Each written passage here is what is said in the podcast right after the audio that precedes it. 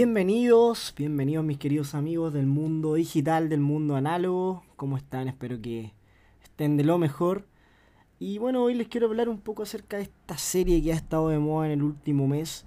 eh, que se llama El Juego del Calamar. Espero que ya la hayan visto porque vamos a hablar un poco de esta, de esta serie, analizar algunos aspectos sobre, sobre el tema del dinero. Y si no la han visto, por favor, alerta spoiler para todos ustedes porque vamos a hablar de cosas que sucedieron y vamos a analizar un poco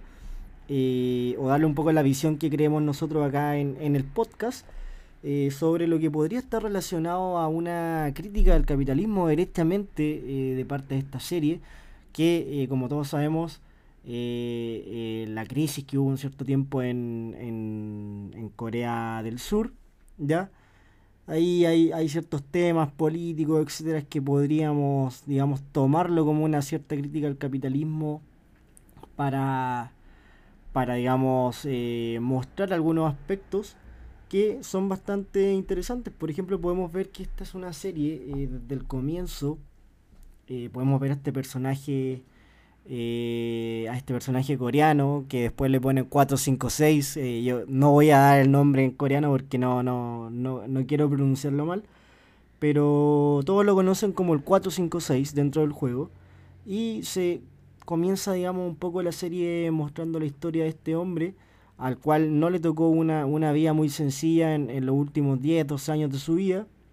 Era una persona absolutamente normal, tenía una, una esposa, una hija tenía un trabajo, eh, pero esto, estos tipos, esta empresa automovilística, si mal no recuerdo, eh, quebró, quebró y no le pagó, digamos, eh, ningún tipo de remuneración por años de servicio, ese tipo de cosas a este personaje, a este personaje coreano y principal de la serie 456. Por lo tanto, ahí se vieron envueltos en algunas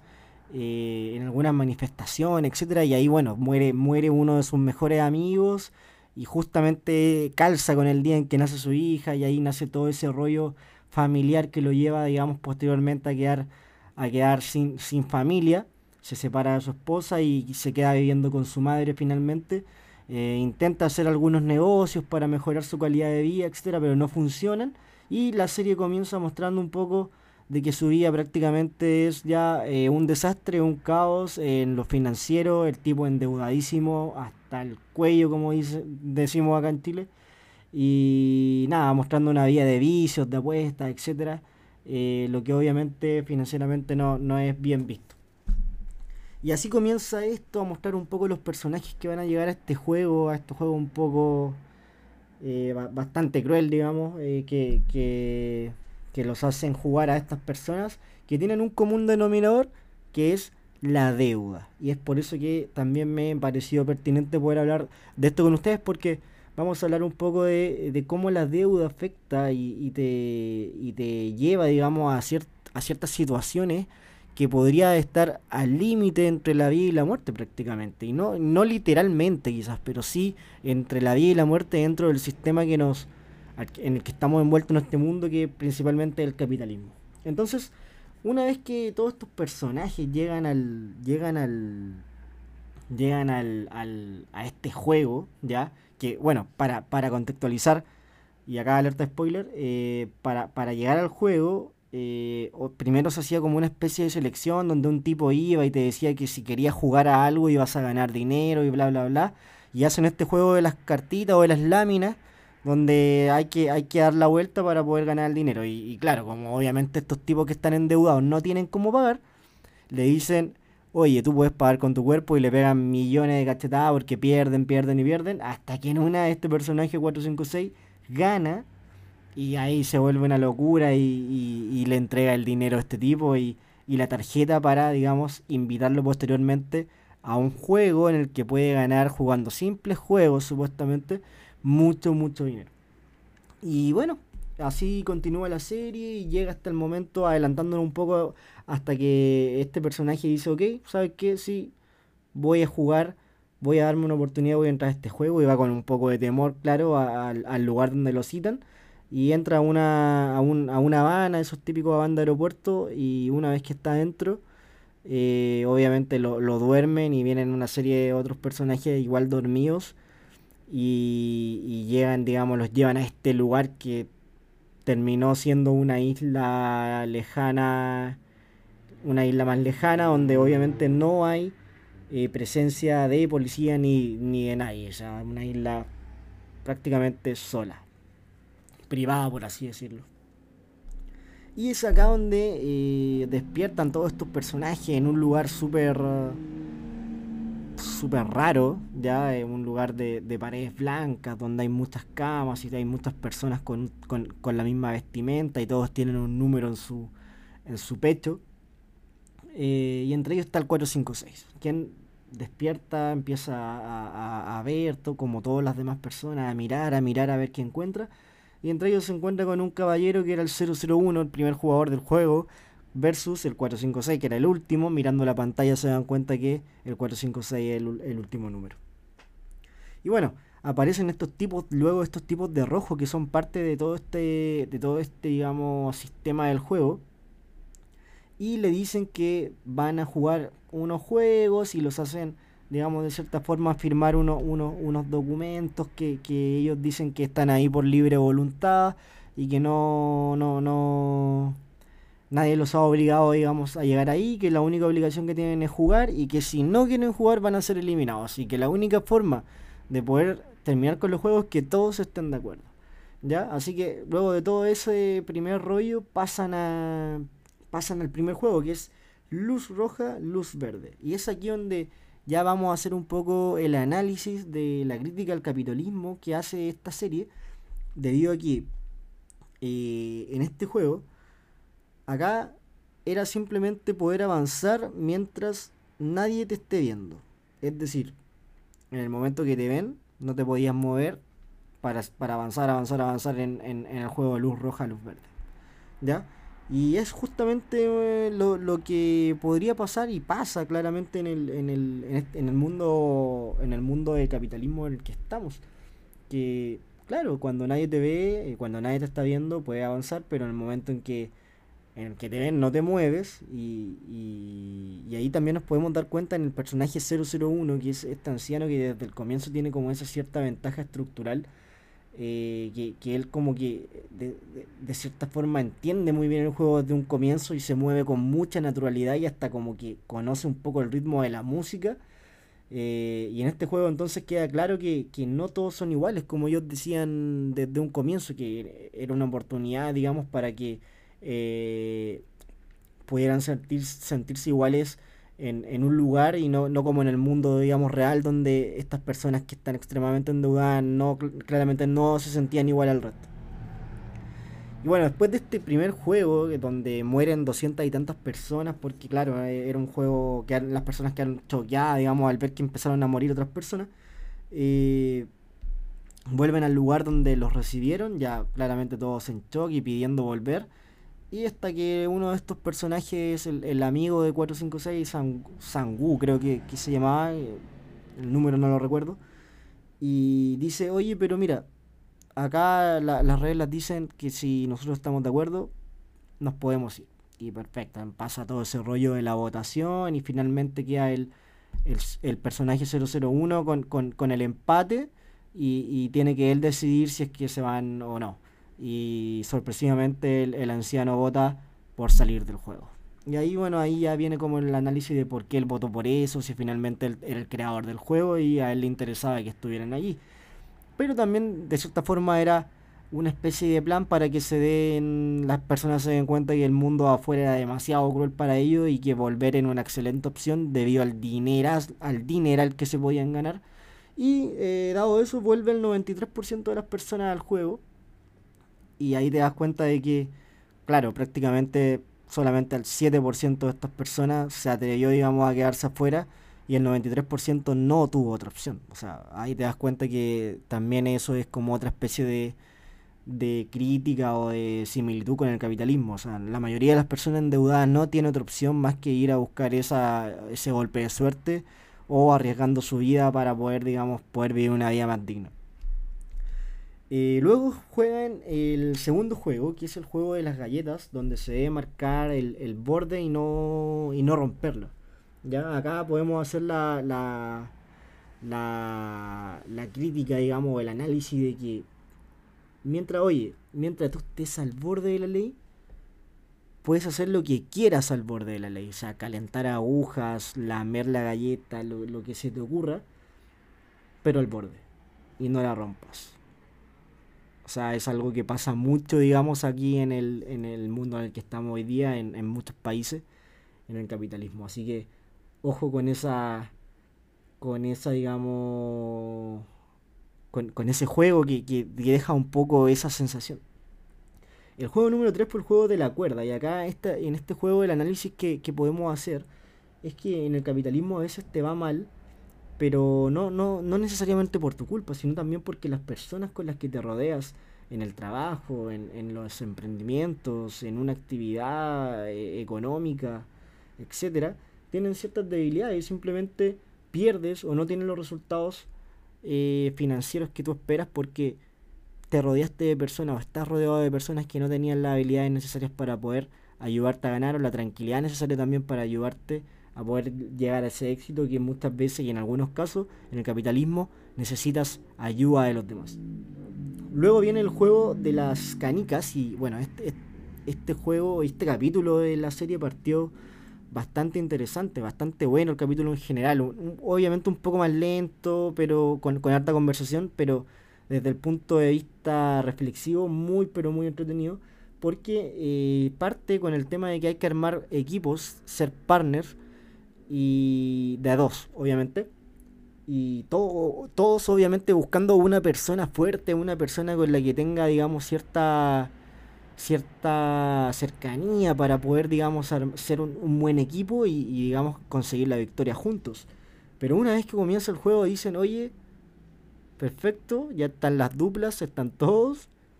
Eh, deben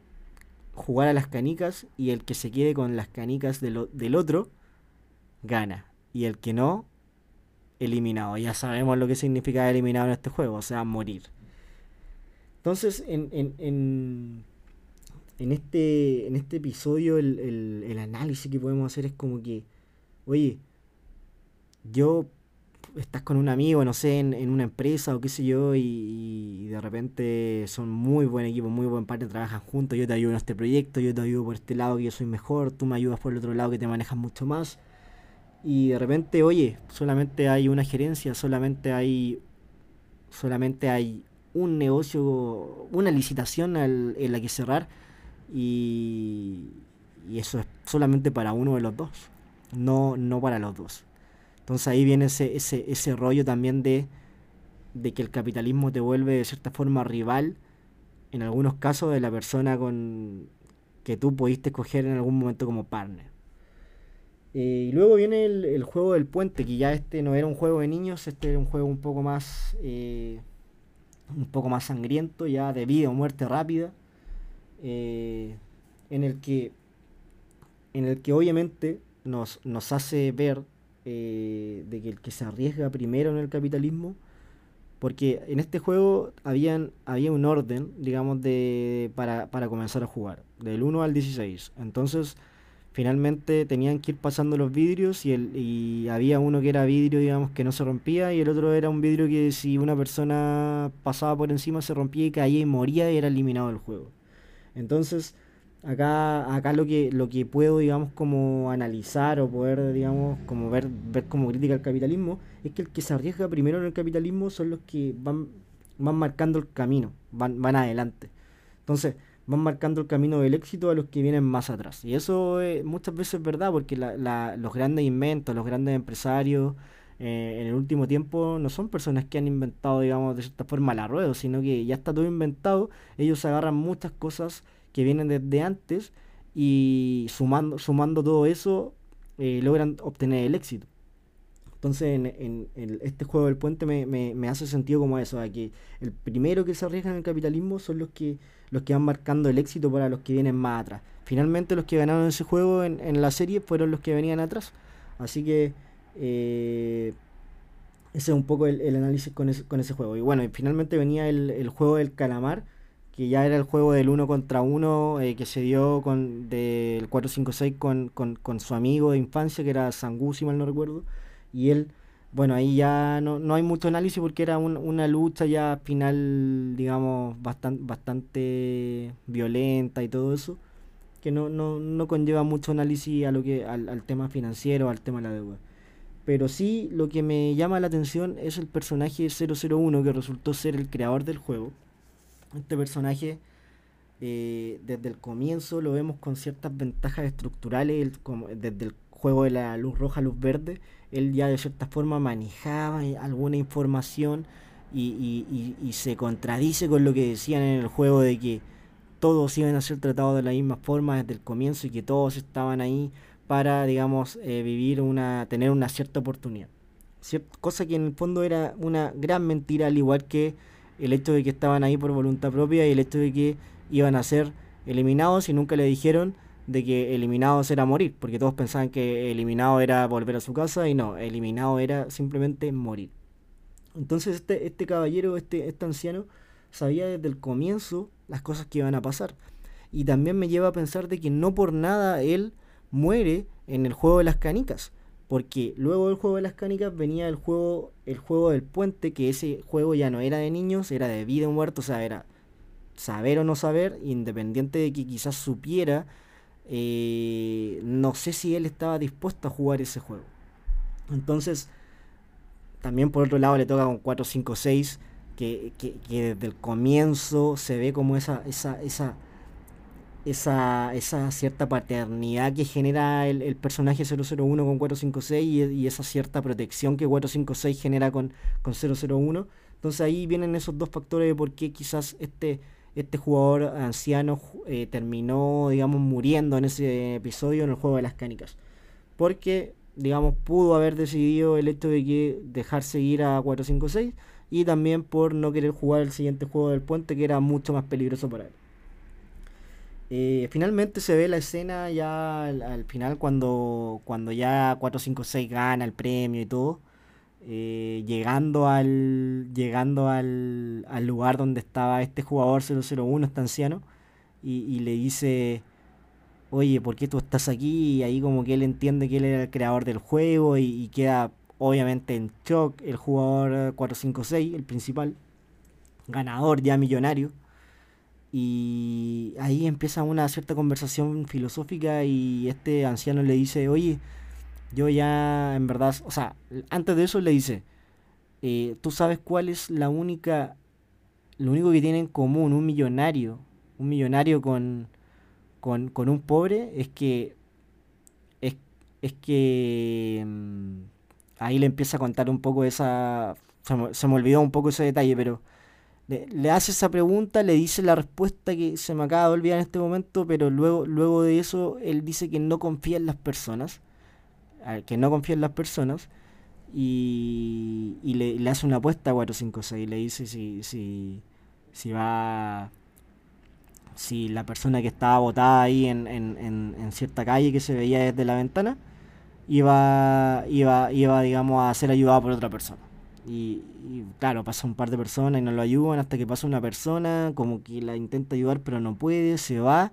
y finalmente vuelve con la policía y ahí y ahí le dice, oye, en verdad sí, la, gente buena, la gente sí es buena o hay gente buena que, existe. Y ahí, bueno, llega el momento y el, el jugador 001, el anciano, el anciano eh,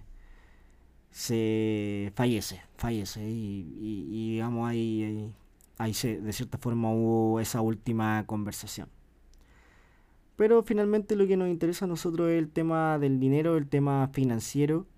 y, haciendo, digamos, esta pseudo crítica al, capitalismo de parte de la serie, también nos sirve a nosotros para darnos cuenta de que finalmente el hecho de, de poder endeudarnos, de poder apalancarnos, es algo positivo para muchas cosas que podemos hacer respecto a nuestra vida financiera. Sin embargo, eh, hay que cuidarlo, hay que cuidarlo porque la, la, deuda de cierta forma te puede dejar eliminado del juego, eliminado de este juego que eh, si lo vemos con lupa es bastante cruel, es bastante difícil, bastante duro en algunos momentos injusto, con ventajas estructurales para algunas personas, como este anciano que era el, el, típico ejemplo de persona que nació en cuna de oro y tiene las ventajas y, la, y, el cuidado de todos desde, desde, que es muy pequeño. Y otros como estas personas endeudadas que son que tienen digamos todo en contra. Entonces, eh, no abusar de la deuda, que es algo que la verdad sirve mucho. Por ejemplo, para poder eh, emprender es bueno quizás endeudarse, para poder eh, adquirir un bien raíz quizás es bueno endeudarse. pero muchas veces para consumo, para cosas que, que, que no tienen, digamos, cierto, cierto beneficio a largo plazo, es bastante negativo porque después después cuesta un mundo pagar esa deuda, tiene otras responsabilidades, etcétera, etcétera. Y también se entiende que en algunos casos no te queda de otra y simplemente te tienes que endeudar y te tienes que seguir endeudando para poder seguir también vigente en este juego del capitalismo. Pero más que nada, acá lo que pretendemos no es resolver el problema, porque finalmente estamos todos en este, en este juego del capitalismo y tenemos que saber sortearlo